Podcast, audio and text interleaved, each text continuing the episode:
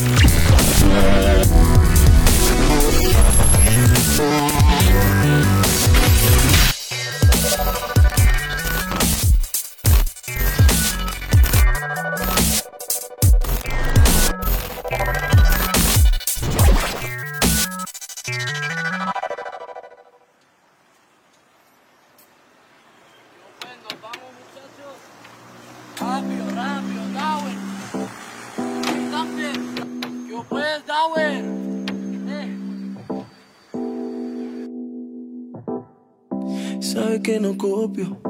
Pero muy probable que salgamos a bailar. Sé que no copio, porque esta noche solo viniste a vacilar. Baila, baila. Y nada de vacilar. Porque usted quiere cogerme de traje. Méteme la dos a la boca. Inyectarme todo su jarabe. Acércate y mejor baila soca. Cogerme de traje. Méteme los dos a la boca. Inyectame todo su jarabe. Acércate y mejor baila soca.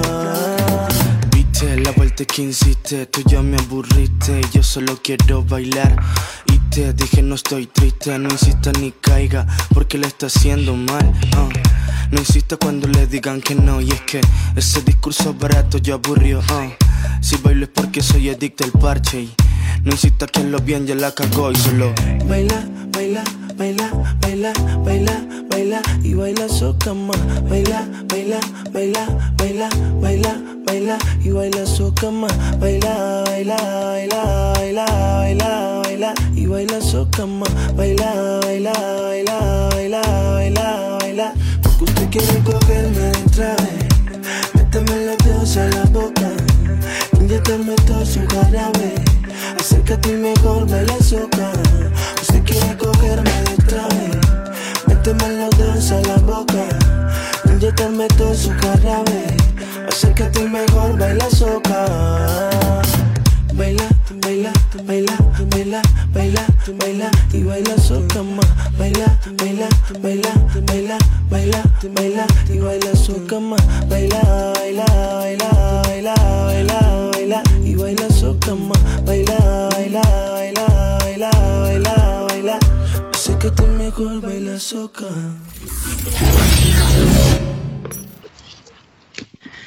Hola, ¿qué tal, queridos amigos de Radio Intolerancia? Como todos los lunes nos estamos apropiando de estas redes para traerles a ustedes lo mejor de la industria musical latinoamericana. Y bueno, lo que acabamos de ver fue un video llamado Destrave de los hermanos Dower y Damper. Que no, mi Henry, ¿cómo estamos, mi Henry? Hey, mi Jos, ¿cómo estás? ¿Cómo te ha ido? Otra noche más de lunes aquí en Intolerancia en Radio. Eh, nuestro maestro y amigo Salvador Toache la noche de hoy nos encontrará, así que pues lo estamos apoyando, que todo salga bien y que estén bien las cosas. Saludamos a la gente desde Costa Rica. ¿Cómo vas, Mau? ¿Qué- cómo, ¿Cómo te ha ido? Saludos, saludos a todos en Latinoamérica, todos los que nos están escuchando. Aquí con un poquitito más de calor que ustedes probablemente. Este, y muy contento, muy contento de que me ¿Dónde tomen en cuenta. Primera, ¿En ¿Perdón? qué? ¿Estás en San José? estoy, estoy en San José, hoy vengo llegando de la costa de- del Pacífico. ¿De la Este, playa? estaba todavía de la playita. Uy, qué Y envidia. entonces, este, aquí igual en San José estamos a unos 24 grados probablemente. Ok, entonces- y continuamos. eh, vamos otra vez, regresamos a Bogotá. ¿Qué pasa, Luis? Luis de Olavil, ¿cómo estás? Hola a todos amigos, ¿cómo, va- cómo van esta noche? En Bogotá un poco fría, espero que en sus lugares un poquito más caliente. Un abrazo muy muy cálido y un placer estar con este panel hermoso. Maestro Cassius, buenas noches. Unas buenas noches para todos, amigos, a toda la gente que se va conectando. Eh, saludo desde la fría Bogotá. Feliz de hacer parte de este selecto y especial grupo. Eh, eh, En el mundo de las entrevistas entra Cassius porque ahora es, eh, aunque con Doctor Crápula siempre hacías entrevistas también igual, pero ahora como que es otra faceta, ¿o no? Sí, en Doctor Crápula me gusta sacar el cuerpo a la entrevista y a-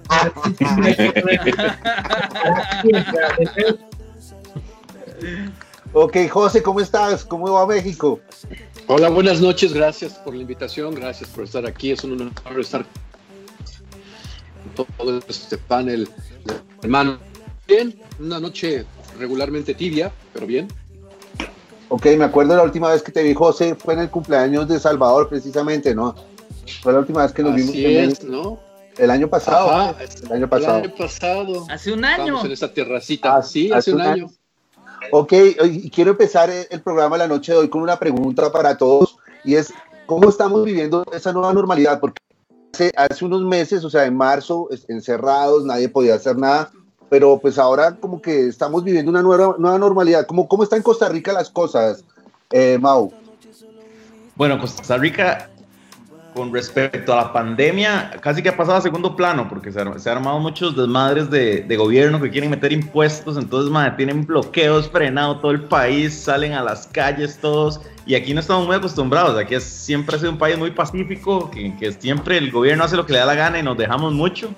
Y por primera vez veo yo que, que, gente que jamás me hubiera imaginado andan en la calle gritando y tirando cosas, ¿verdad? Entonces está, está un toque tensa la, la situación. Y bueno, y combinado con la pandemia, fatal, ¿verdad? Pues imagínate bloqueos y manifestaciones y, el contagio y el desmadre que se puede hacer. Pero bueno, y a veces hay que sacar la sangre latinoamericana para defender un poco nuestros derechos, más. Entonces, ahí así está la cosa en Costa Rica, man. La pandemia por estas últimas dos semanas ha pasado al segundo plano, man. ¿Y tú cómo la has vivido? O sea, ¿a ti cómo te ha pasado? ¿Cómo, cómo, ¿Qué ha pasado en Costa Rica? Porque me contaste que estabas en la playa. Imagínate, yo no sí. pude... ¿Quién de los que están en el panel ya fue a la playa? Nadie, güey, solo tú, Mari. O sea, ¿ya fuiste, Luis? Sí. Vamos, Luis Grande. ¿Dónde estuviste, Luis? en Palomino. Oh, qué rico, papo. Ándale. Sí, estuvo buenísimo. No, aquí más bien hay mucho, bueno, no, recuerden Costa Rica casi que se mantiene muchísimo el turismo y siempre es un turismo extranjero, gringo. Entonces la crisis de turismo ha sido tan grande que han, se han caído al piso todos los precios de hoteles de lujo y así, más bien están incentivando mucho a que el costarricense conozca para que se medio mantengan, aunque sean los precios bajísimos. Entonces más bien, por, por partes, obviamente hemos estado muy encerrados y nos han obligado a quedarnos en la casa pero ahora están tratando de reactivar un poco el turismo, entonces hay hoteles de super lujo que nadie nunca había conocido, porque costaba 500 dólares la noche, que ahora puedes ir por 100 dólares la noche, 80 dólares la noche, entonces este, muchos estamos aprovechando eso, además que aquí tenemos el Pacífico a hora y media y el, y el Atlántico a dos horas y media. Uy, entonces, qué pache. Oye, Luis, pero, cuéntanos, ¿cuándo fuiste? ¿Cuándo, ¿Cuándo, estuviste en Palomino? ¿En estos, en estos días? Y... Sí, viajé, viajé la semana pasada el sábado y regresé ayer, el domingo. ¿Y cómo fue? Cuéntame. ¿Cómo, o sea, en avión o en bus, ¿cómo estuvo la vuelta? En avión, los aeropuertos solamente con menos gente, eh, pero como que todo funcionando muy ordenadito. Uh, en, la, en la costa pareciera que no hay, o sea, allá, allá no llegó la pandemia, o sea, la gente, la gente sin tapabocas, o sea, hay, hay algunos que como que medio lo intentan y se ponen el tapabocas acá abajo, pero pues entonces, obviamente, se, obviamente se dan cuenta que uno es rolo porque es el único huevón con tapabocas. A veces le caen con la plata, tío. Exacto, exacto. Dice como, tú eres rolo, ah, para ti son 20 barras más. Sí. El almuerzo son 100 dólares. pero exacto, no, pero... Cuéntanos. Pues no, pues fui, fui a descansar, fui a descansar, me tomé, me tomé una semana de vacaciones que había sido sea, a pesar de pandemia, pues yo, pues ni yo, ni yo personal ni profesionalmente, ni yo la vil, ni mi otro proyecto que es la Sonora Masurena hemos estado quietos, la verdad. O sea, ha habido un montón de movimiento, ha habido un montón de trabajo. Eh, obviamente no es trabajo pago, porque pues no, porque por la situación, pero pues tuvimos la gran fortuna como de poder seguir produciendo y seguir eh, como inventándonos cosas en esa situación. Entonces, estuvo, entonces estuvo, estuvo bien, estuvo muy, estuvo muy agitado todo, todo, ese tiempo y ya por fin la semana pasada pude darme un descanso y irme a la playita. Ok, o sea que también aquí en Bogotá estás saliendo, estás normal, buscando camello, toda la vuelta. Eh, saliendo lo necesario, saliendo lo necesario, okay. de, pronto visita, de pronto visitando amigos, pero el trabajo desde la casa. Ok, y José, en, en, en Ciudad de México, tú, tú acabas de organizar, estás organizando una feria que ahorita hablaremos un poco más de eso, pero ¿cómo estás viviendo esta normalidad eh, en Ciudad de México, esta nueva normalidad? Pues bueno, el asunto es, está, estamos encerrados, nosotros, digo, hemos salido a la calle, salimos a pasear, guardando distancias. De repente, pues te encuentras con personas que no, como que están como si no estuviese ocurriendo nada, supongo como en todos lados, pues. Pero este, pues sí, hay quienes estamos eh, tratando de respetar las reglas y tratando de hacer las cosas. Ok. Para poder salir más rápido. Y pues desde acá, igual como los, como los compañeros aquí, no son cosas para pero tienes que reinventar y tienes que seguir haciendo cosas y tienes que, pues vaya, echarle adelante, aprovechando las nuevas circunstancias y las características que tenemos, pues para poder conectar, ¿no? Y han salido cosas muy buenas. Ok, y, y, Cassius, porque ahora es Cassius, ya Germán, eso ya... Lo enterramos bien. Enterramos. Cassius, ¿cómo, cómo vas tú con la nueva normalidad? Pues eh, uno, digamos que hablaba siempre de, de lo jodido, de lo jodido de la situación, de estamos una mierda, todo es una mierda, porque obviamente el sector, el último sector en que estará en un funcionamiento, eh, digamos como lo hacíamos antes de la pandemia, entonces siempre todo es una mierda, pero pues ya después de estar nadando en la mierda de tantos meses, pues ya nuestra nueva normalidad entender que esto va a ser así, va a, ser así un buen tiempo y, tenemos que adaptarnos, tenemos que buscar nuevas formas de trabajo. Eh, yo personalmente pues trato de cuidarme, al principio estaba súper paranoico, no salía a ningún lado, domicilio, extra alcohol, a todas las cosas. Eh, pero yo creo que ya en este momento ya también llegó un punto en donde siete meses después hay que asumir que, que hay que salir, que, hay que ir a la tienda, que hay que ir al banco, que hay que, que por un poquito de salud mental hay que salir a caminar al parque, que hay que ver a la gente, que no hay que exagerar en el contacto social, eh, que hay que respetar, que hay que ponerse el tapabocas, mm, que toda esta cantidad de nuevas normas que estamos viviendo que hay que seguirlas, pero también asumiendo que tenemos que seguir, que tenemos que entender que esta es nuestra nueva realidad y todo lo que podamos hacer desde la casa, pues hagámoslo. Es el, mi trabajo también se convirtió en estar frente al computador todo el tiempo, pues que así sea. Y, y la gente que se puede quedar en la casa, pues quédese en la casa. Es así de sencillo, como tratar de colaborar entre todos para que esto sea lo más llevable posible. Oye, Cassius, eh, ¿qué hiciste en la pandemia? ¿Aprendiste a editar, creo? ¿Escuché o no? Me convertí en editor de video. Imagínense. Me convertí en editor de video, tomé cursos de edición de video, tomé cursos de ingeniería de sonido, eh, estudié. Eso sí me pareció pues de lo bueno, fue que con Doctor Crápula nunca tuvimos un chance de parar, que es lo más raro, o sea, nunca en Doctor Crápula hay un espacio para, venga, tomémonos un mes, ¿no? eso nunca existió. Entonces ahorita es como el espacio que tenemos, que tenemos para poder estudiar, digamos los que, como retomar algunas cosas, eh, algunas ideas de, de, poder estudiar un poquito más, digamos, de producción musical o ingeniería de sonido, lo que sea. Eh, este es el momento, este es el momento de estudiar porque digamos que nuestra vida gira mucho en, viajar, en girar, en, irnos del país o en andar como todo el tiempo viajando y eso nunca nos da este tiempo que tenemos ahora. Siento que es el momento más importante para aprovechar, estudiar, porque en un par de años ya, ya esto va otra vez a volver a, agarrar la fuerza que tenía antes y, y volveremos a lo mismo. Entonces, aprovechar este tiempo para lo que se pueda estudiar, lo que se pueda hacer que no podíamos hacer antes. Ok, entre, entre todos estamos claros que vamos a volver, vamos a volver a los escenarios. Luis, ¿qué, qué opinas? ¿Vamos a volver a los escenarios? Sí, claro. Tenemos que volver, así sea las patadas y así, así, sea, escondido, tenemos que volver, claro.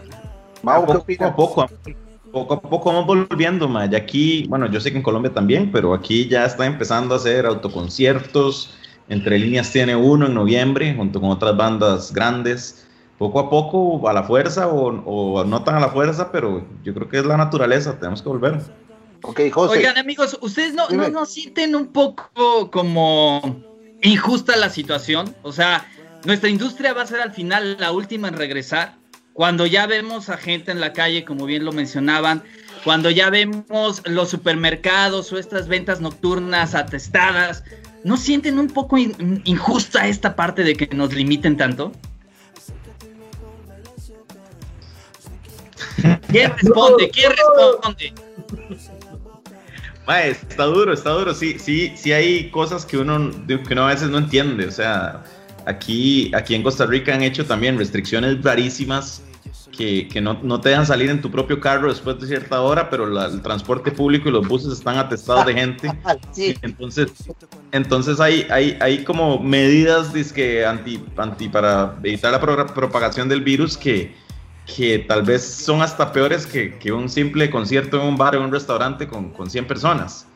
Entonces, de ahí, man, yo creo que tocará, diga, hasta que, hasta que también estén los estadios de equipos de fútbol y esas cosas con gente, no vamos a tener conciertos probablemente. Creo que vamos muy, muy de la mano. Ok. Oye, George, eh, y como el programa de hoy es y siempre ha sido la música, ¿cuál es la primera recomendación de esta noche? Pues la primera recomendación que tenemos esta noche nos las va a dar nuestro querido amigo José, ya que se trata de una canción de una banda Darks bastante, bastante chévere. Se llama Hueco, tú besando la locura. Mi querido José, cuéntanos un poquito más de la rola, a ver. Pues nada, es una canción de cuando estás como que esperando a que algo ocurra en tu vida y nunca ocurre y de repente te das cuenta que no ocurrió. y este, ¿qué haces, no? O sea, y que estás así como que esperando a que las cosas sean inamovibles, pues, y las cosas se mueven, aún cuando estamos en cuarentena, ¿verdad? Entonces, eh, pues finalmente es una reflexión sobre este tipo de cosas. ¿Qué pasa cuando el mundo sigue y, tú estás esperando o a que no siga o a permanecer en tu zona de confort? Más o menos va por ahí. Wow. Ok, entonces veamos, veamos Hueco en Intolerancia Radio.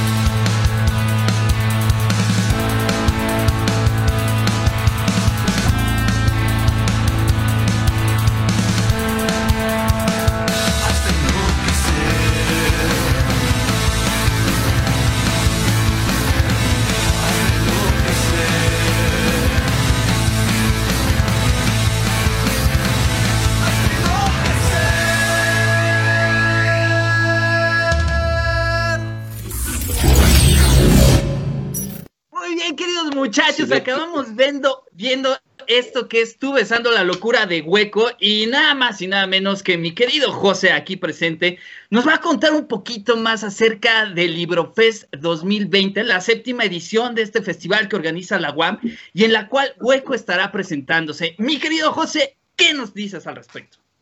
Pues es importante, digo, justo lo que estábamos hablando ahorita, ¿no? De, que las cosas tienen que seguir.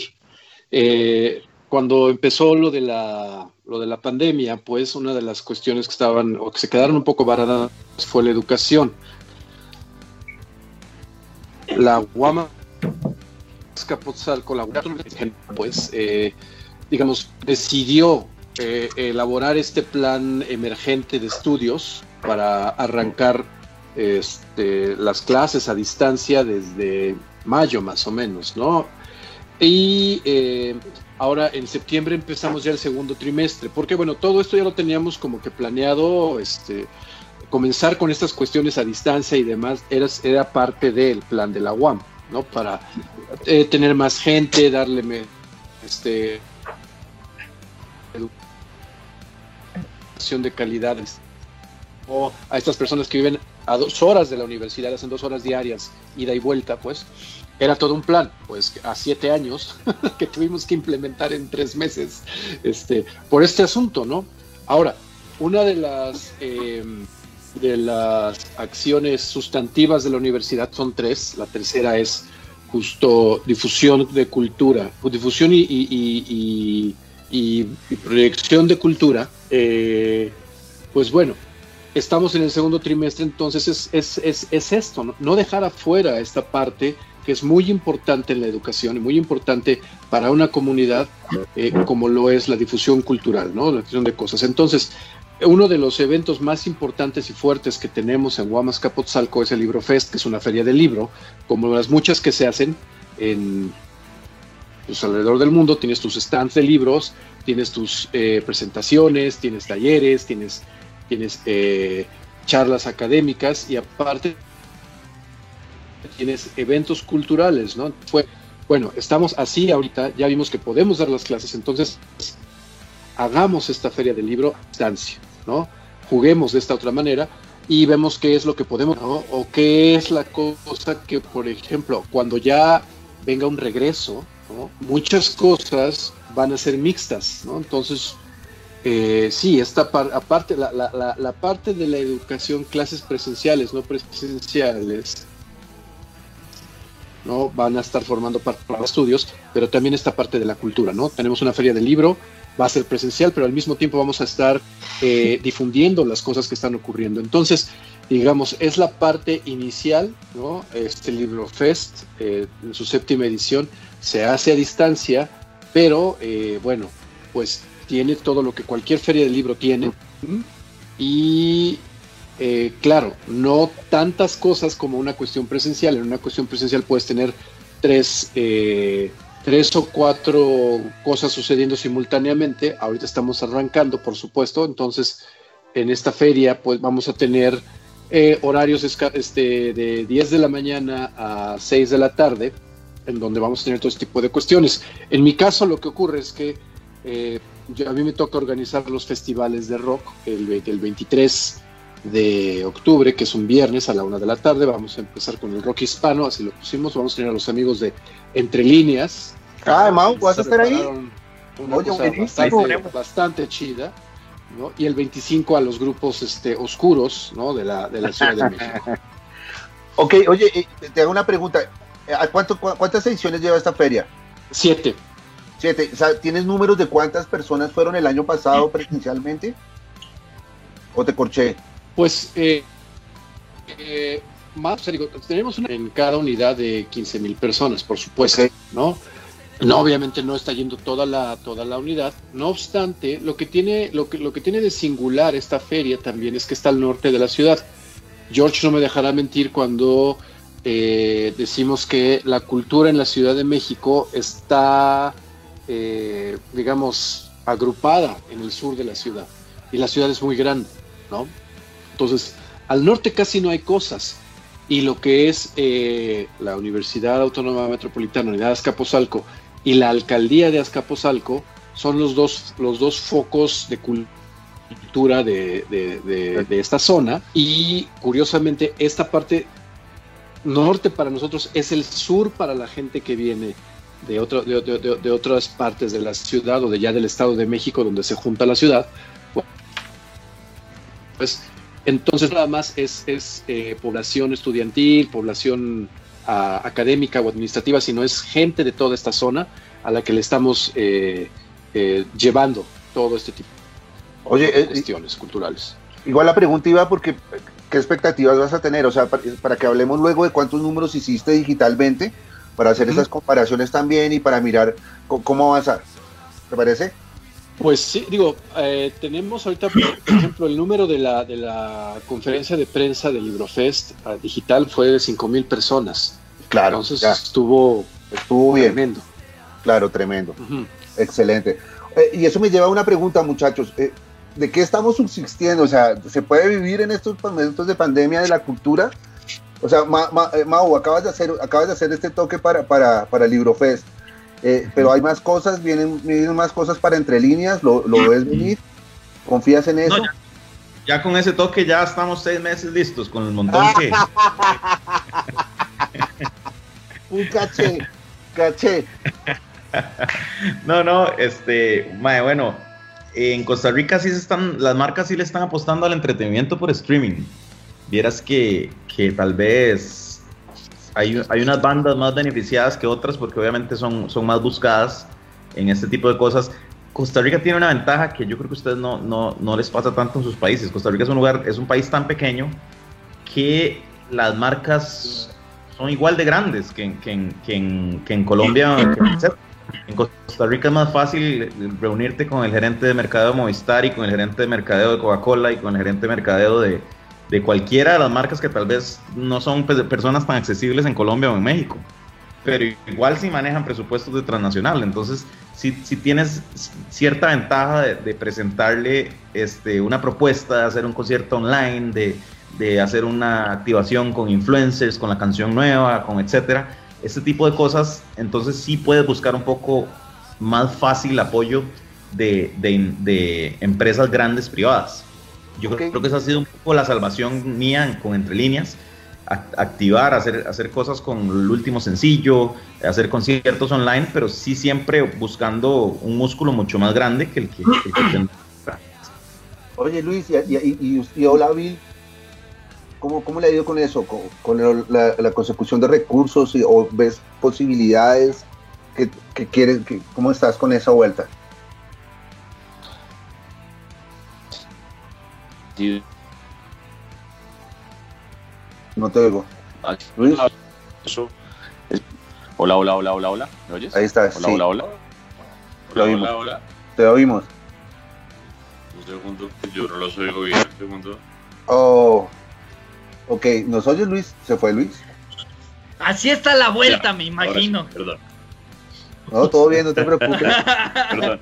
O sea, es que también una, una de las sí. cosas, una de las cosas de intolerancia radio es que la gente que nos ve y nos hemos dado cuenta quiere como aprender o, saber qué se puede hacer, porque a veces no solamente le pasa a Hola Bill o le, pasa a Doctor Crápula o, le pasa entre líneas, o, a, Drácula, sino entonces queremos, es como saber un poco qué se puede hacer, qué estamos haciendo. Digamos, Mao ya dice que hay que, que, hay que buscar marcas.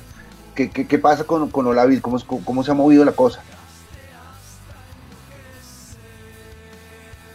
No, Luis, no nos... Dejo. Lo dejas frío cada vez con esas preguntas. Marcas ha sido muy poco. No, realmente hemos hecho solamente dos, dos conciertos eh, virtuales en esta época, eh, uno para Jameson y otro para el Teatro Jorge Luis Gaitán. De resto hemos estado muy quietos, eh, como muy concentrados en producir, muy concentrados en componer, concentrados en lo que vamos a entrar a grabar en el estudio a finales de este año, a principios del próximo. De que subsistimos, pues nos toca recurrir a, nuestra, a nuestras actividades personales. O sea, realmente no, de la banda no vivimos, y menos en este momento. Y a diferencia de lo que dice Mau que pasa en Costa Rica, que en Colombia no es tan sencillo a, oh. eh, acceder a un, gerente de, a un gerente de mercado de una marca grande. Y, si, y aún si fuera sencillo, es el estado del mercado en Colombia está muy volcado hacia, lo, o sea, hacia el reggaetón. O sea, como que es muy, es muy difícil que un gerente de mercado, una marca grande, tome el riesgo de apostarle a una actividad o una campaña con un artista emergente con una propuesta que sea distinta al reggaetón o lo popular. ¿sí? Rara vez se ha visto y, y realmente no, o sea, creo que al menos o sea, ni Hola Bill ni, los, ni nuestros pares creo que cuentan con eso dentro de sus fuentes de ingreso como posibles.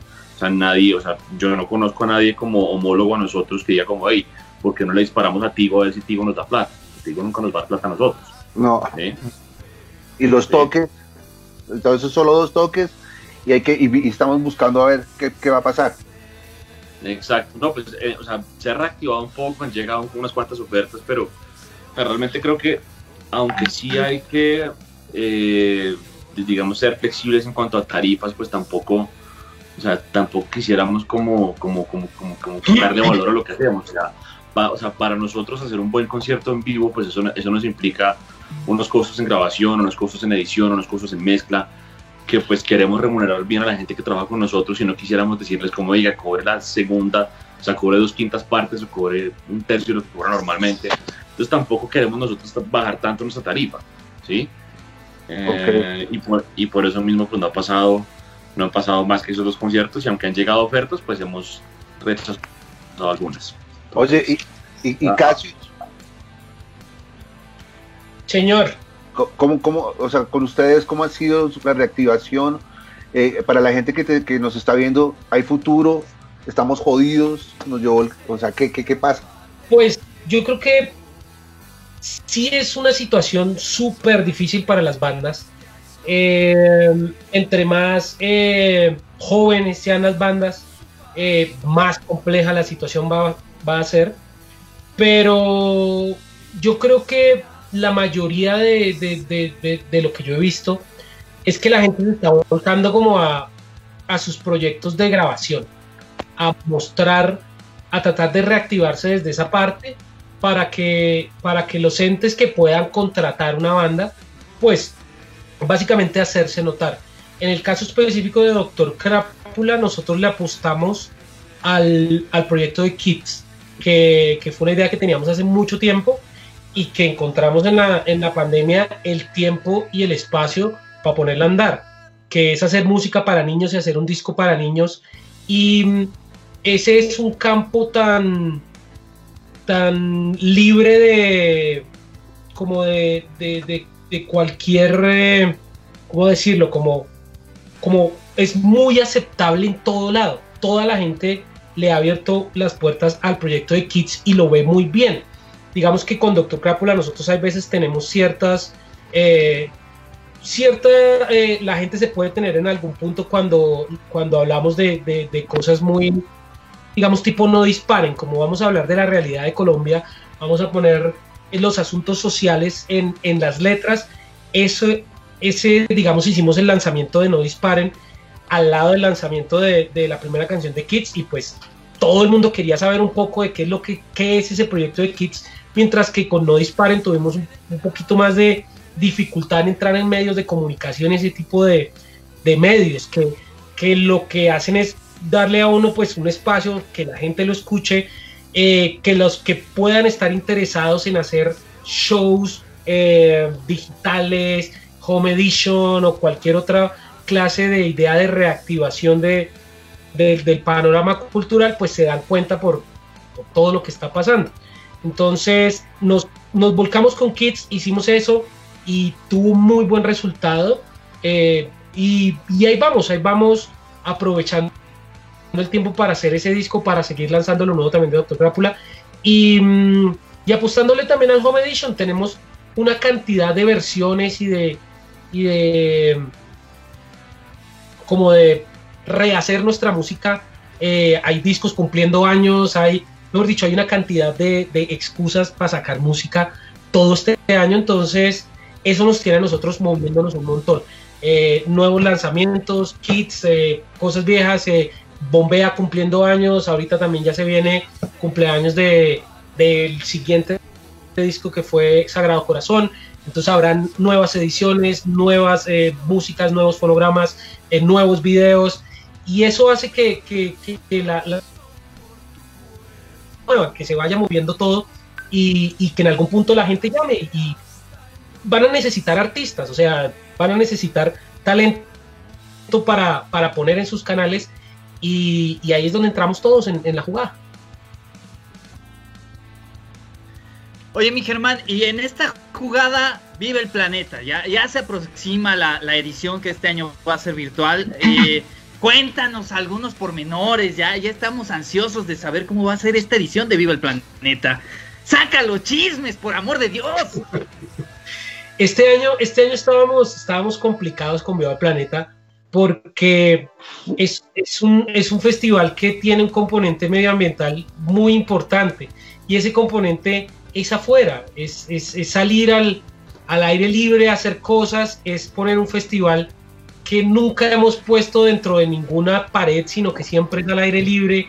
Eh, y este año como que no sabíamos qué hacer y pues nos fuimos al digital, nos fuimos al digital y, y comenzamos a hablar con, con, con, pues básicamente con muchas bandas que han estado, que han hecho parte del festival, otras que nunca han estado y, y armar una edición, eh, digamos que conmemorativa del, del, tiempo que el festival lleva y no dejar que pase el año sin que sucediera, sin que sucediera una edición del Festival Viva el Planeta. Puede que estemos en el momento más difícil, pero tenemos que seguir ahí, tenemos que eh, subsistir, tenemos que sobrevivir. Esa es la palabra, tenemos que sobrevivir y aguantar.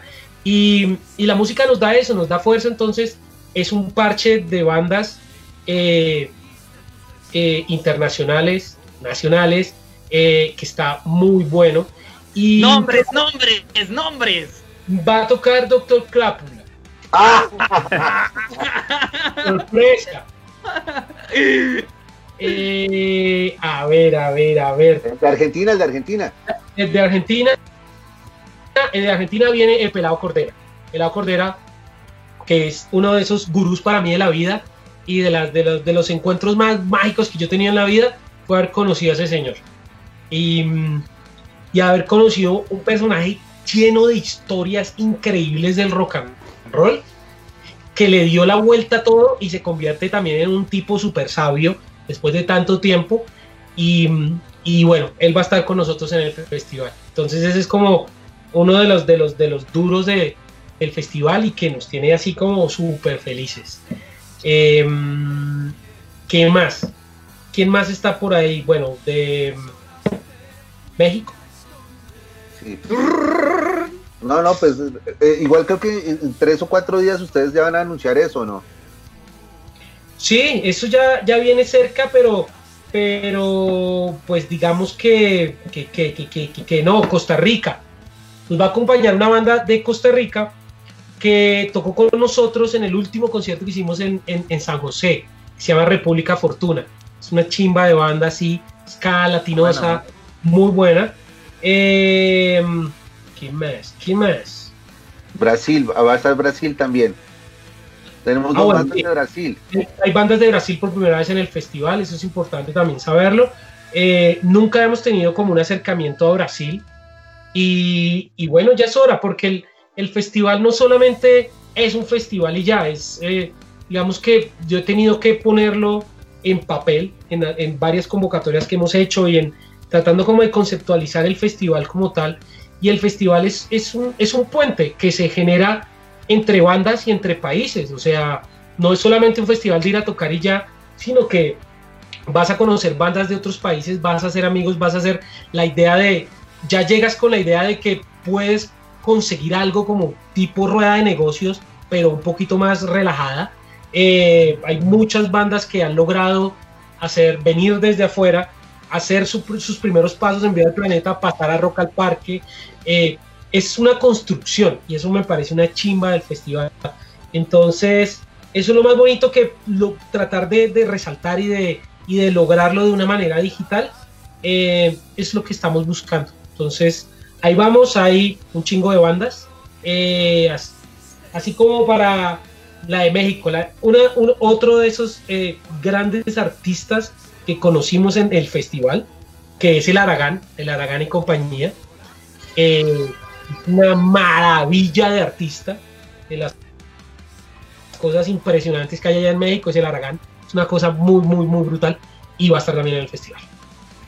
Ok, genial. Oh, to- todavía me acuerdo de, ese palomazo que se aventaron en el Plaza Condesa que a todos nos erizó la piel, ¿no? Sí, es que ese, ese es un es, es de esos artistas que uno le aprende por todo lado, desde la calidad de su show hasta la calidad de su persona, o sea, de cómo son, cómo son, no son, no son artistas inalcanzables, son artistas supremamente grandes e importantes en su país, pero que siguen siendo muy buenas personas que están dispuestas a compartir Raza. de la experiencia, exacto, son raza, que te echan una mano, que se echan un palomazo, que no tienen como ningún reparo en, en, en hacer lo que siempre hemos hecho, que es hacer música y pasarla bien. Y si te invitan a tocar, pues vas y tocas y ya, y estás, te gozas cinco minutos de estar en un escenario con alguien. Entonces, esas cosas son increíbles y conociendo a, a la Lagan y a toda su banda, porque cuando ellos vinieron a, a vivir al planeta Medellín y, y en Bogotá también, fue impresionante el show de ellos. O sea, es una bandota gigante. Cuando yo los vi en la prueba de sonido, era como, ¿cuántos son, güey? O sea, es un- como 10 personas en escenario. Sí. Una onda rocker, blues. Es, es muy cabrón el, el Aragán. Ok, pero esta vez va a estar en una versión más pequeña. Oye, eh, eh, ¿y, y qué pasa con Olavil? ¿Ya estuvieron en el Viva al Planeta? ¿No han ido a Viva al Planeta? ¿Olavil ya pasó por Viva al Planeta? ¿O no? No No, señor. No, señor. Estamos esperando la invitación, pero firmes, cuando digan. Y entre líneas, entre líneas, Aún no, pronto. Esperamos. claro. O- Oigan, ¿cuál, cuál sería el proceso de curaduría para entrar a Viva el Planeta o para entrar a Libro Fest? Ya que los tenemos aquí, que nos expliquen para las bandas que quieran aplicar para el próximo año. ¿Quién se La verdad, tiro? hablando así como vivo al planeta, nosotros no somos muy, o sea, muy, no hay como ningún proceso, sino pues re- realmente siempre estamos como a, a un amigo de distancia. Y, y, pues, digamos que obviamente siempre queremos como invitar, yo tengo mi sueño personal, que es algún día tener a Jack Johnson en el festival, una que Johnson. reúne toda esa parte medioambiental y artística y todo ese pedo. Pero digamos que también es un festival de amigos que en algún punto te llaman y te dicen, oye, ¿qué onda el festival? ¿Qué onda mi banda para el festival? Eh, ¿Cómo es? Ahora, así, así de sencillo es. Eh, obviamente, digamos que a- a- ahí que está eh, Olavil, es, las puertas del festival están abiertas. Olavil es una banda muy cabrona de Colombia, o sea, de esas bandas que no sé si la han escuchado, los que la conocen saben que es una banda que suena demasiado bien, con unos músicos demasiado talentosos, con muy buena música. Entonces, obviamente, como que el festival está ahí, si se animan, son totalmente bienvenidos siempre. No, hombre, Germán, no me cabe la sonrisa en la cara de Ah, ¡Hombre! Ma, qué bueno, No, yo quiero contar algo. viniendo- y además viniendo de ti, qué honor, voy a llorar. Ay, hombre, como si, no, como si no hubiéramos compartido alguna que otra chela. Y sabes qué, no sabía que eras de la Sonora Mazorén tampoco. Soy el Ah. Sí, sí, sí, que es, diga- digamos que yo, yo soy como la cabeza visible de Autocapla del festival, pero también he estado como muy, desde que estoy como en esta vuelta, también he estado como pillando qué es lo que pasa, cuáles son las movidas de Bogotá, y la Sonora Mazorén es otra de esas bandas que también hay que como que, hay que pillarse, hay que pillarse estas bandas, qué es lo que está pasando, digamos que, hablando del proceso de curaduría, como decía George, ¿de qué se trata? Pues de estar en la, en la jugada, de estar viendo qué es lo que están haciendo las bandas, eh, y, y ahí, es- esa es una de esas bandas que yo también he visto por ahí que en algún momento me gustaría también tener en el festival. Oye, Mau, ¿qué ibas a hacer? con eso. O sea, esas sí cuentas, o sea, con, con ambas dos cuentas cuando digas. Hablemos de eso después de esta llamada. ¿Listo? Pues, Ah, esta esta llamada. Mau, dime. Les quería contar que, mae, Hola Bill, yo lo escuché una vez en el BOM, hace unos 2, 3 años, mae. Mae, sonaron Sí, tan son rico, Cuatro años. sonaron tan rico que din, entre en línea no tenía sonidista en, en, en Colombia. Yo fui a pedirle el, el, el teléfono sonidista de Hola Bill, me acuerdo, no se me va a olvidar. Sonaron tan rico y tan bien ese día en el BOM que yo fui a Juli. pedirle el teléfono al sonidista. Ah, Juli, Juli es un genio. O sea, o sea, Juli sea, es un genio. nosotros, sea, nosotros no hacemos nada, Julián es el que hace todo. No. Muy buena banda, me encantó, mae. Oye, ¿y el libro Fest cómo es? ¿Cómo es el proceso de curaduría en el Libro Fest? ¿Cómo Pues hizo mira, para entrar? el- pues en, en realidad hay varias, eh, eh, digamos, varias líneas. ¿no? Tenemos esta línea donde vamos a llevar un grupo grande, en- mexicano, ¿no? Que es este, La Gusana Ciega. Claro. ¿Por qué? Porque, bueno, ya hay un público determinado que espera este tipo de, de- de grupos y este y bueno, alimentar esta parte de difusión y de llevar un- un- el mensaje a gente que pues, quizá nada más entra por ver a la gusana ciega. Pero en algún momento yo fui jefe de actividades culturales allá en Guamazcapotzalco y eh, llevando esta misma inercia al Librofest, desde que empezó el Librofest, pues es abrir esta otra ventana a grupos que son, digamos, pueden ser emergentes, pueden ser subterráneos, o puede ser que no sean tan conocidos en determinado momento, ¿no? Viene, por supuesto, la recomendación de amigos, como, como, como comentábamos, ¿no? O sea, oye, que viene entre líneas, oye, que viene, este, Vamos a llevar a. Lea, oye, oye, que viene, bueno, por ejemplo, Sal de repente, sí, por supuesto, la, la- la- la- puerta está invitada. Hace unos años, unos 10 años me parece, Sal llegó y me dijo, todavía no había, todavía no había este Librofest.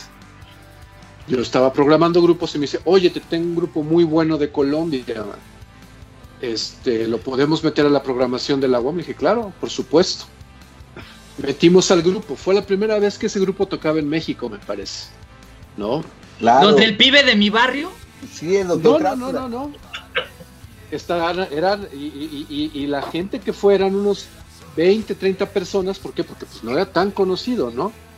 Pero sí, era Doctor Crápula, ¿no? Y abrirle la puerta a un grupo, pues, ¿no? Bajo recomendación y que sabes que tienen esta calidad y demás. Y que finalmente los amigos que están aquí, yo sé que la tienen, porque tanto Henry como Sal, etcétera, siempre eh, recomiendan cosas que tienen esta esencia fuerte, pues eh, es lo que tratamos de hacer, pues en, en, en, en- Librofest, en Guamas Capotzalco, darle entrada a estas bandas que es padre después verlas ya llenar un escenario eh, de los importantes en algún festival de los grandes en México, como tipo Vive Latino, ¿no? Entonces, pues la puerta está abierta para Olaville, para... Bueno, entre líneas ya va a ir, entonces, este... Oye, sí, sí, sí. ¿Viste, Cassius, que la primera vez que nos lleva- que, que tocaste en México fue gracias a José, weón? No, Es- pero no sabía y sí me acuerdo de ese show como si fuera ayer. Oye, mira vos cómo son las cosas. Cassius, eh, George, ¿qué, qué- qué- qué recomendaciones tenemos eh, en Intolerancia en este momento? Pues la siguiente recomendación es, es un anuncio del fin del mundo. Me da miedo porque es un anuncio del fin del mundo de mi querido Cassius, que nos va a platicar un poquito más acerca de este tema que, que la neta está bien chévere. Yo eh, no sé por qué no lo sacó con crápula, porque se lo estaba guardando para él. A ver, mi Cassius, Eh, platícanos. Bueno, aquí cambiando, cambiando de, de personalidad. eh, es, es mi proyecto solista, mi, mi, mi vuelta solista, que digamos que Doctor Crápula tiene como su, su, sus- su lineamiento y su onda, pero yo quería hacer, quiero tener un espacio que sea muy mío, que es donde, donde yo creo de la manera en la que yo, básicamente, se me antoja poner donde yo quiera poner las cosas. Básicamente eso, en Doctor Crápula somos cinco personas, eh, opinamos, eh, hay veces a uno no le gusta, hay veces a otro no le gusta. En, en mi proyecto pues soy yo y soy también, digamos que más que todo poniendo mi voz, que es como la parte más difícil para mí, como exponer eh, lo más íntimo de mi ser y, y ponerlo ahí. Y soy muy romanticón. Soy re romanticón, re rosa, me encanta cantar al amor, pero también un poquito como medio, medio apocalíptico en esa onda. Entonces, eh, El fin del mundo es una rola de, dedicada a estar con la persona que quieres cuando todo se va a la mierda, básicamente. O sea, el mundo se acabe, se acabó, pero pues, ¿qué importa si estás con la persona que quieres, güey? Entonces, ¿Hay dedicatoria en especial? Ah, Claro, siempre.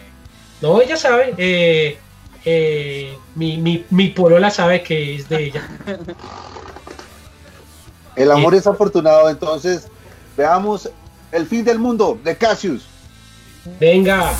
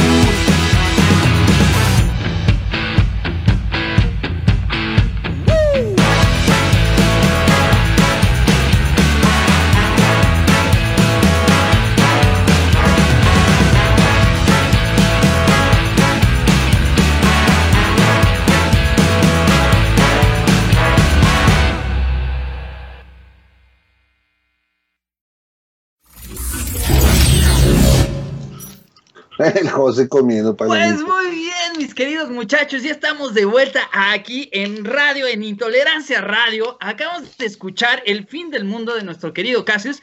Y bueno, mi Henry, te paso el balón para que metas el siguiente gol. ¡Vámonos! Oye, voy con Mau. Mau entre líneas. ¿En qué va la música de Mau? ¿Cómo, cómo, cómo, cómo está? ¿En qué, ¿En qué va entre líneas? ¿Qué está haciendo? ¿Qué pasa? ¿En dónde anda? Tuvimos una oportunidad linda, increíble, brutal, que de hecho la aprovechamos para, para el Libro Fest. Y es que, bueno, aquí como todos estamos parados en la música, eh, como les repetí, Costa Rica es pequeño. Aquí viene cualquier artista internacional y es la misma empresa sonido la que le pone todo en el Estadio Nacional a, a Paul McCartney o al que venga y son los que ponen las pantallas, son los que ponen el video, etcétera. Y bueno, están sin trabajo hace seis meses y nos propusieron los dueños de la empresa que grabáramos un, concierto con el, con el, equipo que tienen en la bodega. Entonces, bueno, tuvimos esa oportunidad lindísima. También cosas que, que, de ahí, que, la, que nos permitió la pandemia. Hay que siempre encontrarle lo bueno a las cosas. Resulta que el sonista de Carlos Vives y de Rubén Blades Estico nunca está en Costa Rica y lleva cinco meses aburridísimo acá. y también, también, lo, también lo convocamos, mae, fue el que nos grabó, es el que nos está mezclando.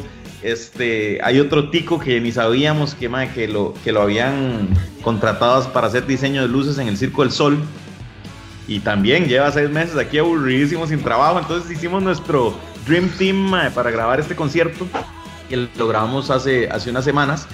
Este, y lo vamos a estrenar en el Libro Fest. De hecho, después lo vamos a tirar en televisión porque sí quedó, sí quedó bien, bien, bien bonito, full pantallas, efectos especiales, grabados con una consola que cuesta más que la casa de todos nosotros juntas. Y, man, estamos muy, muy emocionados, weón, porque de ahí es una oportunidad que jamás, man, esto nos hubiera costado a nosotros. De es como grabar un DVD casi, man, jamás hubiéramos podido pagar esa, esa producción. Y de ahí, por las cosas del destino se vino la pandemia y agarramos aburridos a los dueños de, la empresa de, sonido y de luces y de pantallas más grandes de acá, mae. Entonces estamos contentísimos, emocionados, mae. ya verán en el, en el libro Fest el 23, es que, es que nos presentamos, 23 o 24, 23, ¿verdad? El nos presentamos, nos presentamos nosotros.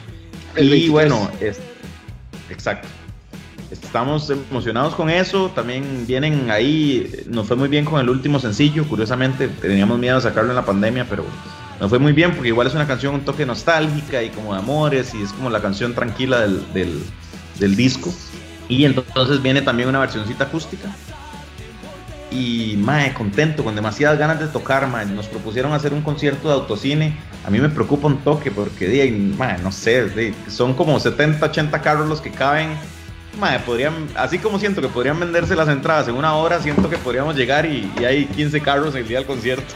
Entonces, me da como una incertidumbre rara aceptar ese, ese deal del autoconcierto. No, acéptalo. ¿Cómo les fue? Espérate, preguntémosle a Cassius, ¿cómo te fue con tu primer, el, tu primer autoconcierto, Cassius? O sea, de hecho, creo que Doctor Crápula hizo el primer autoconcierto en Colombia, ¿o no? Pues fue como el, el, momento en donde, en donde abrieron esa posibilidad y ese día hubo como tres, creo que por horario quedamos de primeras. Eh, pero, sí te digo una cosa que sí hay que, sí hay que creerle a la gente porque la gente está, está con ganas de salir, está con ganas de ver cosas. Entonces yo sí, yo sí le creo al autoconcierto que es, que es algo extraño, ¿no? Es una cosa rara ahí, como, no, todos, piten. Eh, eh, es, raro. Pero, pero Mae, el autoconcierto que hicieron, es que he visto dos tipos de autoconciertos, que parquean el carro y tienen su tarimita y es un concierto normal, como en burbujas, o que es como una frecuencia de FM que escuchas el concierto y, tal vez hay un refuerzo de sonido, pero, pero nadie se sale del carro. Hay, eso, he visto esos dos tipos de autoconcierto. Aquí creo que van a ser de los dos tipos. Este, May, no sé, ¿cómo, ¿cómo te fue a vos? ¿Con cuál de los dos fue?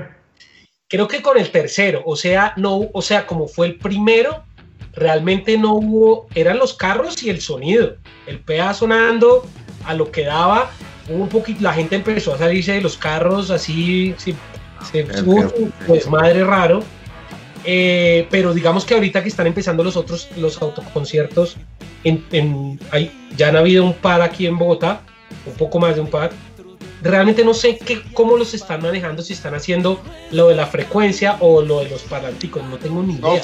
PA, puro PA. No, esto ya es con PA.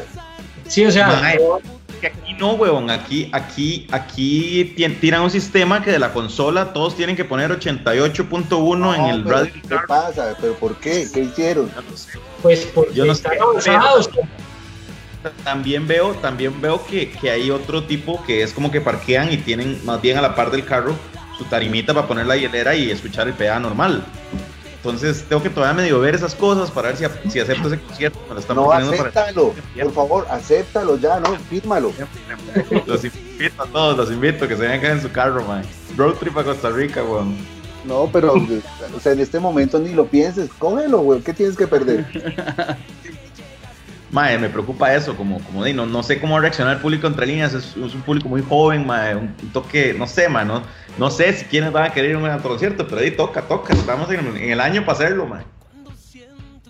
Oye, mi Mau, ya nos estás antojando muchísimo irnos a Costa Rica. Ya vemos como muchas oportunidades que de repente acá en México o en Colombia no, no hay, ¿no? O sea, creo que el, siguiente norte que habría que apuntar es hacia Costa Rica para ir a comer gallo pinto y decir pura vida, mae.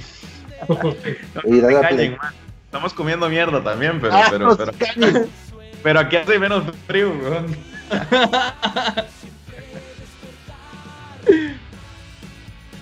Oye, no, está, está muy, muy chévere, mi, querido Mao. Y bueno, pues esperemos que, este autoconcierto lo documentes para verlo, ¿no? Porque aquí en México se ha dado como de estos tres tipos que bien decía Germán. O sea, del que se subes al carro y lo prendes, el que te bajas y, estás ahí. Y bueno, aquí creo que los primeros eh, empezaron como con desorden, o sea, eh, eh, iban los carros, se bajaba la gente y por poco nos los suspenden, ¿no? Porque decían, ah, mucho contagio la canción, ¿no? Pero, pero bueno, parece ser que ya se están dando y hay un cuarto tipo, ¿no? Que ya están mezclando, como bien decía José, eh, tanto el concierto físico como el virtual, ¿no? Y el que no quiera salir de su casa lo ve en la comunidad de sus dispositivos y el que quiere ir a cotorrear se va al autoconcierto. Muy bien, muy bien, man. Así que, no, coméntalo, amigo. Oye, en el, en, el, en, el, en el festilibro, ¿qué más bandas van a estar entonces el día de Entre Líneas? Porque solo hemos hablado de Entre Líneas, pero ¿qué más bandas van a ver? Bueno, está Entre Líneas, está a este Blossom de Nueva York, parece, ¿no? Este, Alea de Colombia, de la Alea, colombiana. que vive en Nueva York o no? Está viviendo ella en Nueva York, creo. Sí, está viviendo en Nueva York. Alea. Pero ahorita creo que anda en Colombia. Ah, pero de vacaciones. Así es, va a estar va a estar Delta, que es una banda de rock eh, alternativo bastante buena, ¿no? O sea, eh, muy, vaya, uno, sale satisfecho de esos conciertos. Nomádico, que es una banda de rock muy, muy, muy, muy sabrosa, pues, ese rock que te, ese rock puro, pues, ¿sabes? O sea, como que eh, que donde está Rogelio Mondragón, que no sé si lo llegaste a conocer, Jenny, con su proyecto anterior, Desarmado. No. Bueno, es, una, es un bandononón también. Y está El Monstruo Son Nosotros, que es una banda de funk eh, muy, muy interesante. Eh, ellos han, traen todo este rollo teatral muy chistoso, de, así justo como en un, tipo Funkadelix, pero de México, donde ellos vienen de otra dimensión, de la nueva Tenochtitlán del funk, ¿no? Entonces salen con sus vestidos todos como de, ¿qué será George? De, mesera del Sanborns, ¿no? Este, pero, moderna, pero moderna. Este, muy, muy chido. Sí, todos estos son, son, son seis bandas bastante buenas, está bastante nutrido el, calendario, el calendario, el, el, este, el programa. Que, además tiene su oración al eh, músico, ¿no? Eso me, daba mucha risa. Así es, así es, sí. Este, bueno, tiene que ver, ¿no? Este, el buen Rocco, el bajista, era, es un ex Drácula. Pues, bueno, es un Drácula honorario. Es ya el, su proyecto este, personal. Y tiene todo este rollo muy chistoso sobre, sobre que le rezan a Santa Rita, ¿no? Del Santa Rita del rock. Sí. De la nueva Tenochtitlán del de temblor, la nueva Tenochtitlán del temblor, sí. ok, mi George, eh, ¿qué otra recomendación musical tenemos esta noche? Pues ahorita nos vamos a poner todos a bailar porque viene ni más ni menos que Corazón Atómico de mi querido Mau de Entre Líneas. Así que le vamos a pasar este balón a él para que anote un golazo con este tema. Eso, eso, mae, Corazón Atómico es, es la canción con la que con la que regresó entre líneas, ma. Hicimos un disco y giramos mucho con ese primer disco y nos ha ido muy bien, pero ma, nos, nos, nos, dormimos para seguir haciendo música, donde nos dimos cuenta teníamos año y medio de no hacer nada y regresamos al estudio, ma, esta canción salió súper natural, súper rica, ma, esta fue, bueno, ahora que les estoy comentando, esta canción fue la campaña de verano de todos los anuncios de Claro a inicio del año que bueno, que fue, fue, una, fue una bonita sorpresa que también nos agarró la pandemia y a Claro no le dio chance de grabar su segundo comercial y entonces era el anuncio entre líneas campaña de verano y era junio y seguía la campaña de verano seis meses después, Entonces todos los anuncios de Claro salían con esta canción, mae. Este, Oye, pero mae, ¿te va muy bien con la publicidad o no? Sí, mae, eso, es como una de las claves que tiene entre líneas, mae. Casi que todos los sencillos de entre líneas han sido canción de un anuncio, mae, curiosamente. Oye, tenemos que hacer un curso o, planear algo para, para, que nos enseñes a vender ese tipo de cosas a, la gente y le, expliquemos a las bandas cómo se puede hacer. Sigamos con la canción de entre líneas, entonces, ¿qué vamos a ver? Corazón atómico, entre líneas. Listo, ok, en Intolerancia Radio. Vámonos. Linda.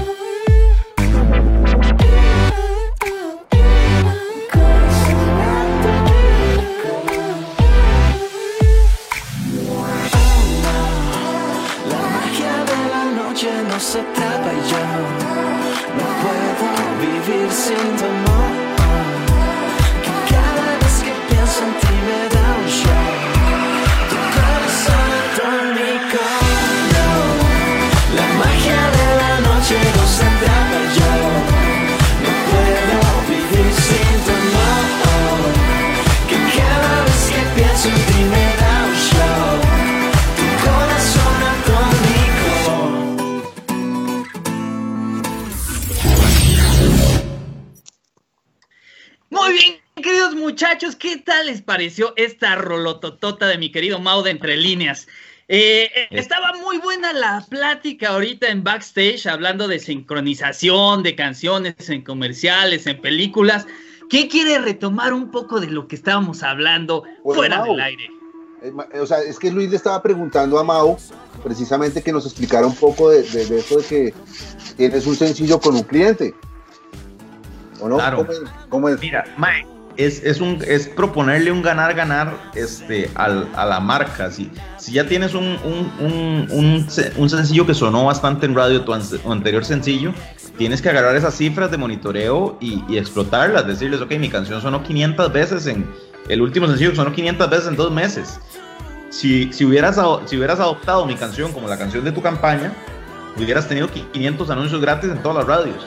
Y eso cuesta tanta plata y entonces esa es la manera de que una marca entienda de que si tu canción tiene el, gancho para que se acomode al, digamos, al, a la estrategia de marketing de la banda, más bien te ven como una ventaja de que cada vez que suena tu canción en radio, de gratis, porque sencillamente es la canción de Olavilo, de Doctor Crápula y la radio la programan, si logras que por medio de tu pauta esa se convierta en la canción de Tigo, en la canción de Claro, en la canción de Movistar o en la canción de Coca-Cola, cada vez que suene en la radio es gratis por ser tu canción, la gente va a pensar en Claro, va a pensar en Movistar, va a pensar en esa marca.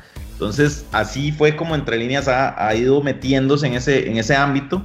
Y claro, una vez que pegas una grande, ya es, ya es mucho más fácil llegar a donde la siguiente marca y decirle, mire, mire lo que pasó con Claro.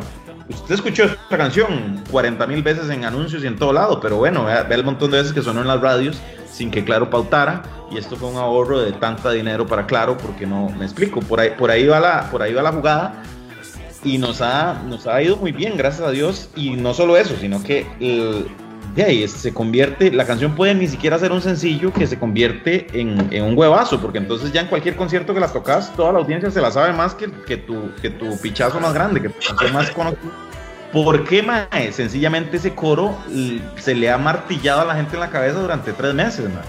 La gente está harta de la canción, pero hasta las abuelitas se la saben. Ok, eso también nos, nos puede llevar, Luis, que hablabas de, del mercado de la publicidad, también a pensar en otras marcas que no sean, obviamente, yo pienso que en Costa Rica, claro, y, esas marcas pues son las grandes aquí también, pero aquí en Colombia también podemos también empezar a buscar otro tipo de marcas creo que eh, estamos hablando de hacer un camino también dentro un, un poco del tema del lobby dentro de la publicidad. Hola, hola Bill, ¿qué ha hecho estos tiempos de pandemia, desde, desde marzo hasta acá? ¿Qué, qué ha sucedido? ¿Cómo, cómo, qué ha pasado con ustedes? Cuéntanos, Luis. No, pero antes, antes de hablar de eso, hola Bill, sí quisiera como, o sea, Mau, tremendo, o sea, esa, ese discurso y esa gestión de ventas, o sea, me quito el sombrero, bárbaro. Eh, o sea, es que yo pienso que en Colombia no sé, o sea, no sé, Henry, Germán, yo no veo como un homólogo de una banda independiente. No, no la logra. Eh, mm. O sea, que haya logrado un placement de esos en publicidad como masiva. No. O sea, y, y, y, los únicos que se me ocurren son, o sea, son, son artistas como más... No, los de Sony, eh, o sea, pues, los, que siempre están, los que están en Sony o los que están en Universal, que son los que hacen los negocios con las, con las grandes marcas y son los quienes se paran bolas, weón, si no. No, negocio socio.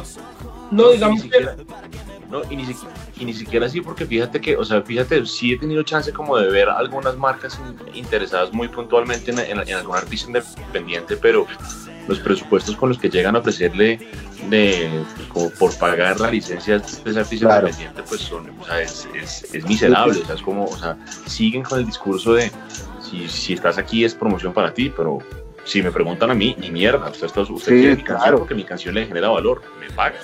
Que eso, que, eso veo, que en el caso de Mao funciona, en el caso de Mao y Costa Rica funciona, o sea, como que sí. existe como esa cultura de darle valor a la música independientemente que no sea Maluma, J Balvin, etcétera, ¿sí? sin, sin demeritar ese, el, trabajo que han, hecho, que, han hecho ellos, porque es muy bueno, pero pues eh, creo que no está la cultura como darle valor a lo que no está a ese nivel. Sí, eso, es triste. Em, pero bueno. Pero, pero, pero, podríamos hacer algo, o sea, me parece interesante que tenemos a Mao, dejémoslo para más adelante y de pronto le, lo ponemos a cocinar y, creamos algo para que crezca, porque tenemos tiempo, ¿no? De, seguir haciendo cosas y, que, crezca. Ahí tenemos entonces a Luis y a Mau para que coordinemos y empecemos a crear como un nuevo nodo de, de marketing publicitario colombo, costarricense mexicano igualmente sí hay gente que hace, o sea, sí hay gente que hace ese ejercicio de ventas en, Colombia. O sea, claro, está Páramo, ¿no? Y, esto, y pues es que están las, está Ocesa, están las grandes empresas, pero hablamos de la independencia. Sí, no, pero no me refiero a ellos, me refiero a un, o sea, a un par de conocidos que tienen empresas que a lo que se dedican es como a, a buscar repertorio independiente para representar y para ir a ofrecer licencias de ese repertorio independiente para cine, para televisión, para publicidad. O sea, sí hay personas haciendo esa gestión pero charlándolo con esas mismas personas es que nos damos cuenta que hay, o sea, hay, o sea, hay, hay, algo hay algo más arriba en la cadena donde hay que hacer clic. O sea, o, sea, o sea, está el repertorio, está la intención, está la gestión de ventas, está como el know-how de cómo se negocia.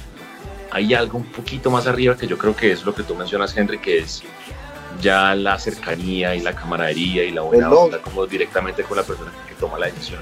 Yo, claro, mira, una cosa que yo definitivamente puedo ver es que también Costa Rica es muy, muy pequeño. Yo estoy seguro que el presupuesto de Claro en Costa Rica es 100 veces menos que el presupuesto de Claro en Colombia, o, o posiblemente hasta menos pero me imagino que también tienen que haber empresas medianas, pequeñas, que, que, que necesitan de este tipo de cosas en, en, Colombia. No, no, no tenemos que comparar Claro con Claro, porque Claro va a contratar a Carlos Vives o a J Balvin, porque son Total. trillones lo que manejan bien, es, es más lo que manejan.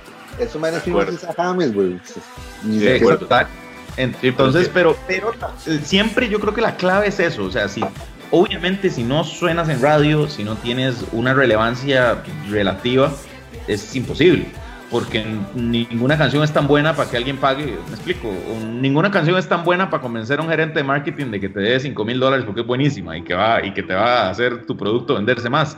Sin embargo, si logras demostrar los números de que tu canción suena tanto en radio y que tu siguiente canción va a sonar igual en radio o que las últimas cuatro han sonado tanto en radio, yo creo que ahí sí es donde le puedes decir, si te apoderas del top of mind de esta canción, si, si tu marca pauta lo suficiente para que la, cuando la gente la escuche, piensa en esta, te vas a ganar esta publicidad gratis de todas las veces que las radios la van a programar por, por pero, ser el sencillo pero, de mi banda.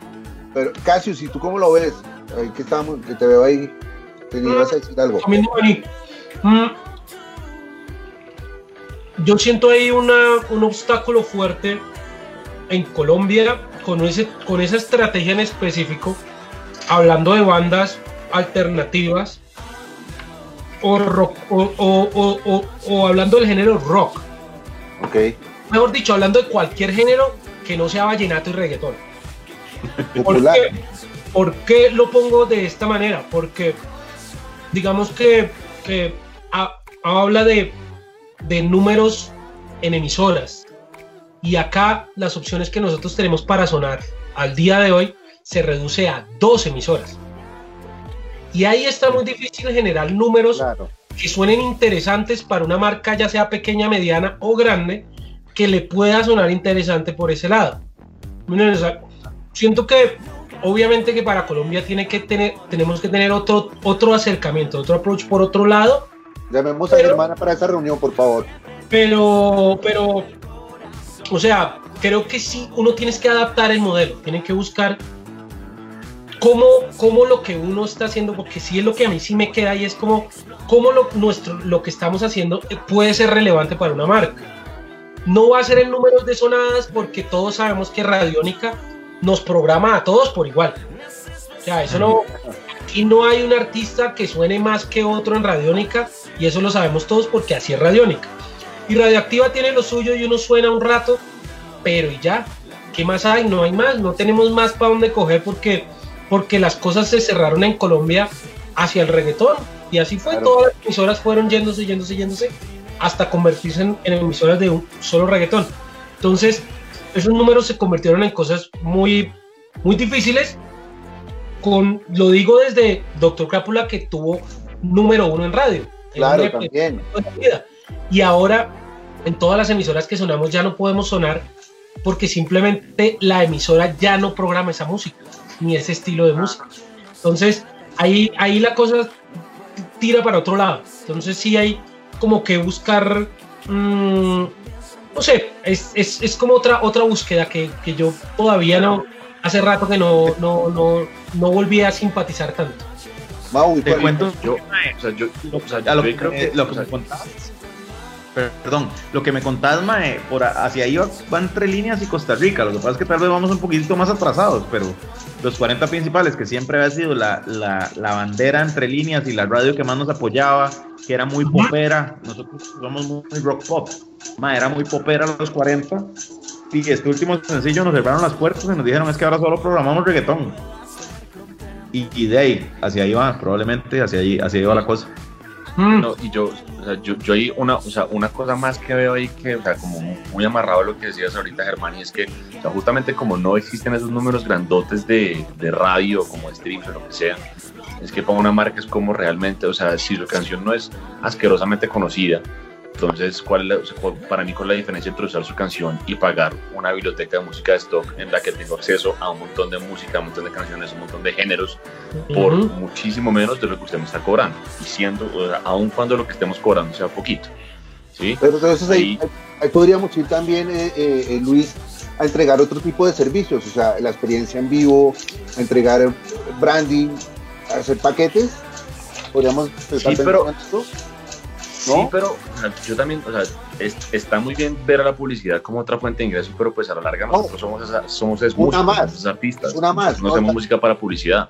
Sí, o sea, si vienen a nosotros eventualmente, de putas. Pero pues, pero pues, o sea, tan, creo, que, creo, creo que mi punto es más un poco como nos hace falta creativos de publicidad y directores de cine y directores de televisión dispuestos a tomar riesgos artísticamente. Claro. Mm, Eso es totalmente cierto. Totalmente cierto. Voluntad política que llaman. Sí, tal cual. Sí, ok, pero, pero entonces tenemos a Mau y tenemos a Luis y vamos a hacer un parche y vamos a, a sacarle un poquito más de provecho, a aprender un poco más de la vuelta, a ver qué, qué se puede lograr. Yo te preguntaba por Olavi porque queríamos saber entonces en qué va. Eh, Olavil estamos trabajando, o sea, estamos en puro trabajo de preproducción. O sea, llevamos siete meses componiendo, nos tocó aprender a, grabar desde la casa, a producir desde la casa. A mí me tocó aprender a usar Live. Yo jamás había usado un programa de producción digital. Ahora estoy, ahora estoy programando, o sea, programando ritmos, eh, grabando cosas en la batería en la casa, cogiendo eso que grabo de batería en la casa y metiéndole efectos en el computador, eso, lupeándolo, eh, no sé, haciendo, cosas, haciendo cosas varias. Todos tuvimos que hacer eso.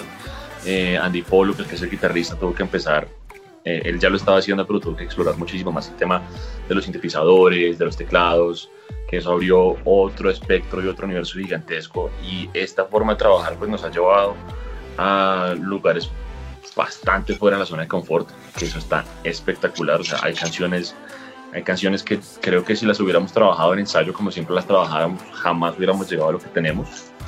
Eh, nos cambió la forma de entender el trabajo de composición, nos cambió la forma de entender eh, cómo, hay que, o sea, cómo, cómo podemos hacerlo.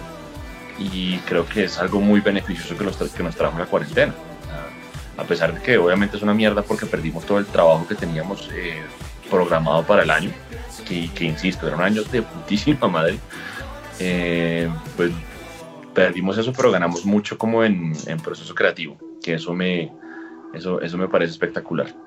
Y pues la gracia es coger todo eso que ya hemos trabajado este tiempo y entrar a estudio a, final de año, principios del próximo año, y ya empezar a sacar cosas eh, del disco del próximo año. Igualmente ya hay un tema grabado que sale el 6 de noviembre, que se llama Las Torres, eh, que es como el primer ejercicio, pues, pues, no el primero, pero uno de los primeros ejercicios de, de grabar de esta forma. Eh, lo grabamos en casa, eh, fue también con una sesión de video, pues o sea, fue todo como sonido en vivo, eh, fue usando un sample pad que es, o sea, un, sample pad pegado a live, que ahí lo que hacíamos era hacer, hacer un loop y, encima de ese loop yo me pasaba después a la tambora y o sea, yo no toco batería en esa canción y quedó algo genial, o sea, algo que, algo que insisto, no hubiéramos podido hacer de esa misma forma si hubiéramos, eh, si hubiéramos seguido trabajando como estábamos trabajando.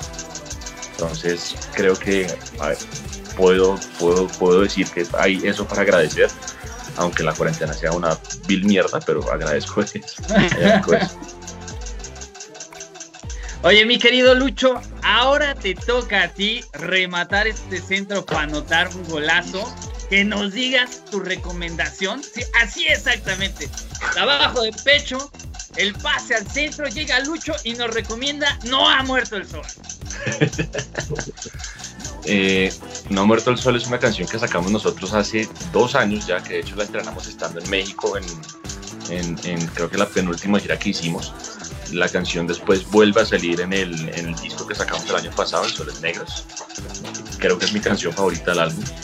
Eh, es una canción que habla como de no importa qué tan mal estemos, qué tan oscuro se vea todo, o sea, igual, o sea, esto no ha muerto, o sea, tenemos como un último hervor como de, energía y de fuerza y de espíritu que dar. Eh, y creo que la, o sea, es, de eso la letra, creo que la misma música es como muy acorde con eso, porque es, es, es algo como medio bailable, medio oscuro también, pero muy enérgico, entonces eh, es tremendo. Entonces, Oye, esta rolita viene en vinil, ¿no? Claro, claro, están el vinilo de los negros. Yes. Vámonos, pues ¿qué les parece si vamos a escuchar esta rola y regresamos al bloque final? Lamentablemente se nos está acabando el tiempo, pero volvemos a seguir cotorreando con todos ustedes. Vinimos a ver los finales.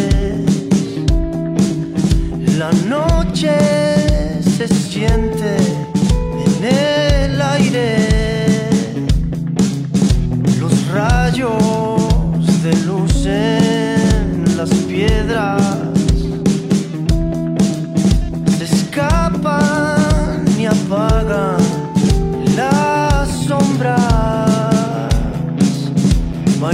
mon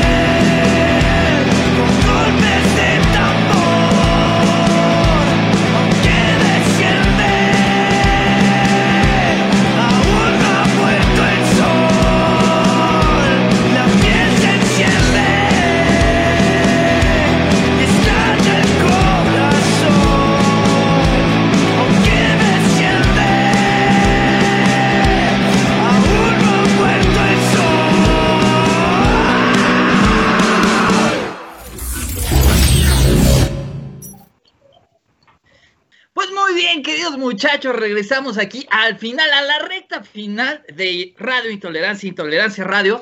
que bueno, esta noche estuvo súper, súper chévere y nos vamos a ir a las recomendaciones para escuchar música nueva. Mi Henry, ¿hace cuánto no escuchabas música nueva? No, no, pero gracias a Intolerancia Radio me la he pasado escuchando música nueva. Vamos a tener nuestro playlist de, de Spotify, pero les contaba por interno que, que, durante unos marzo y abril como que no quería escuchar, o sea, estaba como... Pero gracias a Dios estas invitaciones de nuestros amigos nos traen nueva música, o sea, nuevas recomendaciones. Muchas gracias por haber venido, Mao, por haber estado de verdad, o sea, qué rico, pura vida, Mae. O sea, un saludo para la gente, una recomendación y tus y tus tres, tus, recomendaciones esta noche. Ok, Maes, les quiero recomendar una canción que se llama Uppercut de Ojo de Wey. Mae, un reggae muy muy rico que de hecho tiene una, creo que hicieron una colaboración muy tuanis, mae, con Black Dali. Mae, entonces, Ojo de Wey, se llama la banda, es un reggae bien rico con Black Dali, mae, Uppercut. También, mae, les voy a recordar, les voy a recomendar un artista, Ale Fernández, él, se escribe como Ale FZ porque bueno, ahí si no es mucha competencia con el potrillo, ¿verdad? Pero mae, le quedó difícil, le quedó duro el, nombre artístico este mae. Entonces, Ale Fernández, mae, cualquiera Ale Fernández, es una recomendación de, de, que es un artistazo, no, no, es una, no es una canción específico. Y mae, me gustaría que escuchen el nuevo sencillo Entre Líneas que se llama Despiértame al llegar, mae. es una canción mucho más acústica y romántica de, de lo que es el resto de Entre Líneas pero más, es una canción lindísima. De hecho, yo más estoy enamorado de esa canción. Es una canción como muy, muy sincera, muy honesta, un toque melancólica, pero no es triste. Muy bonita para la pandemia, mae. Se llama Despierta al llegar. Y esas son mis tres recomendaciones. Oye, Mae, gracias por estar, ¿no? Gracias por venir. Todo, gracias a usted. Es lindísimo, Mae. Uno, uno de verdad en estas épocas, este, Mae, le hace falta despegarse un poco mentalmente de, de su realidad y mae, conocerlos a ustedes, conversar un rato, bueno, con algunos, algunos ya sí los conocía. Mae, de verdad que a uno le abre un poco la mente, mae, se siente más acompañado uno. Y bueno, un gusto, ojalá que nos veamos presencialmente pronto en, algún, en, alguno de nuestros tres países, mae. Aquí cuando quieran venir a Costa Rica, tienen las puertas abiertas, yo los me comprometo a sacarlos a pasear, mae, a conocer. Solo me avisan. Y muchas gracias por invitarme. a ti por venir. Luis, Gracias por venir, gracias por estar, a tu banda Superpoder y tres recomendaciones. Eh, Cumbia del Monte Fuji, de frente cumbiero con Minjo Crusaders. Uy, qué bien, cómo me gusta. Gran tema. Eh, Prisma de los niños, de los niños telepáticos. Oh. Y cualquier cosa de hermanos menores. Wow, güey. O sea, esta sí estuvo bien bien underground, dos que no tenían registrados bien en, el radar, pero gracias a ti nos vamos a poner, oye, gracias por haber venido y un saludo y un, mensaje como para la gente, para tus fans, para la gente que sigue a Olaville. No, antes que nada agradecerles a ustedes, de verdad, gran espacio Henry por la invitación, George, qué gusto verte sin barba, casi no te reconozco, perdón. sin barba, güey, míralo. Y Germán, qué gusto verte otra vez. Eh, José y Mao, un gran gusto. Eh, de verdad, qué placer compartir con ustedes. Eh, y repitámoslo pronto, ojalá. Sería espectacular. Por favor, estás invitado cuando quieras, ¿eh? Placer. Casius, amigo, maestro, gracias por haber venido. Tres recomendaciones y un saludo para los fans. Bueno, mis tres recomendaciones. Es, es difícil, difícil. Eh, la primera va a una canción que lanzó mi querido amigo Nicolás Cabrera con su banda Octubre Negro, neopunk legendario de la ciudad de Bogotá. Eh, se llama Maldito Dictador de Octubre Negro. Una banda también que me gusta mucho que se llama Los Edis. Los Edis, con una canción que se llama Somos los Edis. Eh, chequense esa banda, me parece una chimba de banda. y mi última recomendación, un artista emergente, nuevo, Cassius. ¡Vamos! Hay que hacerse la autopublicidad, carajo. la autopayola, estamos en la autopayola. Y bueno, que bueno. marchado un ratico eh, de nuevo. Lo que quieran, hay que gritar. Simplemente lo que necesiten del festival. Amigos, eh, fan de Olaville de siempre, entonces eh, con demasiados amigos en común, demasiados amigos en común. Entonces, pues, simplemente, hay que me, pegas una llamada, un WhatsApp y ahí estoy. Eh, qué chimba conocer un poquito más de entre líneas. Eh, no pude ir a ninguno de los shows en, en, Colombia cuando vinieron. Creo que estuvieron con Super Litio, ¿no? Sí, eh, Fontibón. En Fontibón tocaron en un, en un chusito bacano en Fontibón. Me acuerdo de ese parche y no fui, me lo perdí, pero bueno, en deuda. Eh, quería saber un poquito más de los bloqueos de Costa Rica porque ese, ese tema me tiene re loco, como que no entendí. Por ahí vi como muchas historias de gente como moviéndose por Costa Rica y con una cantidad de problemas para poderse mover. Y bueno, qué chimba conocer, eh, parchar un rato, volver a ver al, al, maestro Dragol aquí con nosotros. Entonces, un honor. Y siempre agradecido por ese primer show de Doctor Crápula en México. No lo voy a olvidar. Y que George y Anthony en los controles, muchas gracias por la invitación. Eh, me hicieron abrir el Gin Tonic. Voy a hacer publicidad, publicidad para muchachos. Esto es un Gin Tonic de Cali, de un amigo mío. Uy, no te creo. Sí, farallones de un parcero que, de un parcero con el que hacía eh, ejercicio, pero somos más borrachos que, que, que crossfitero. ¿Qué gente? Y descubrió su verdadera pasión en el alcohol y está haciendo Ginebra en Cali y está brutal. Así que el que quiera publicidad política gratis, mi querido eh, Farallones, Dieguito, aquí brindando. Oye, José, y no por, eh, por ser el más grande ni el más bello, pero sí por haber dado la primera oportunidad a Crápula. Un saludazo, oye, que te vaya muy bien en, en, tu feria. Mándanos publicidad para estar moviendo las redes de nosotros, de lo que va a pasar este fin de semana y tus tres recomendaciones.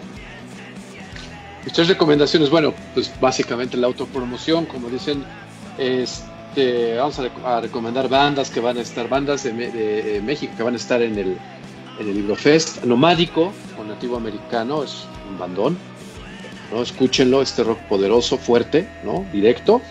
El monstruo son los otros también. Eh, este funk muy, muy, muy divertido, muy, muy pegador. Vamos a, les quiero recomendar Moderna Música Bailable y un grupo nuevo, emergente, que vamos a tener acá, que es Doña Macabra, que trae un rollo muy cachondón, muy oscuro. Véanlo, eh, acaban de sacar esta canción nueva que se llama Ahuehuete. Entonces, esas son las tres recomendaciones. Muchísimas gracias, Henry. Muchísimas gracias, George, por estar aquí. Gente, en serio, conocer nuevos grupos, conocer conocerlos personalmente, ¿no? Este, siempre es un placer, ¿no? Este, están las puertas abiertas para, para todos, ¿no? Ya saben, el Libro Fest el año, el año que entra, o ahora sí que cuando se pueda, si es antes mejor, no nada más el Libro Fest, sino usualmente lo que hacemos nosotros es ir, a, ir, a, ir al festival que es a tocar a Ancla, pero también llevarlos a las otras unidades de la UAM.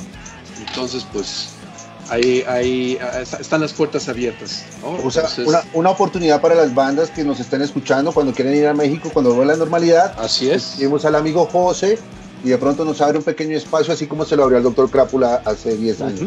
¿Es así o no? Perfecto. Sí, así es, así es, así invitados todos acá, ¿no?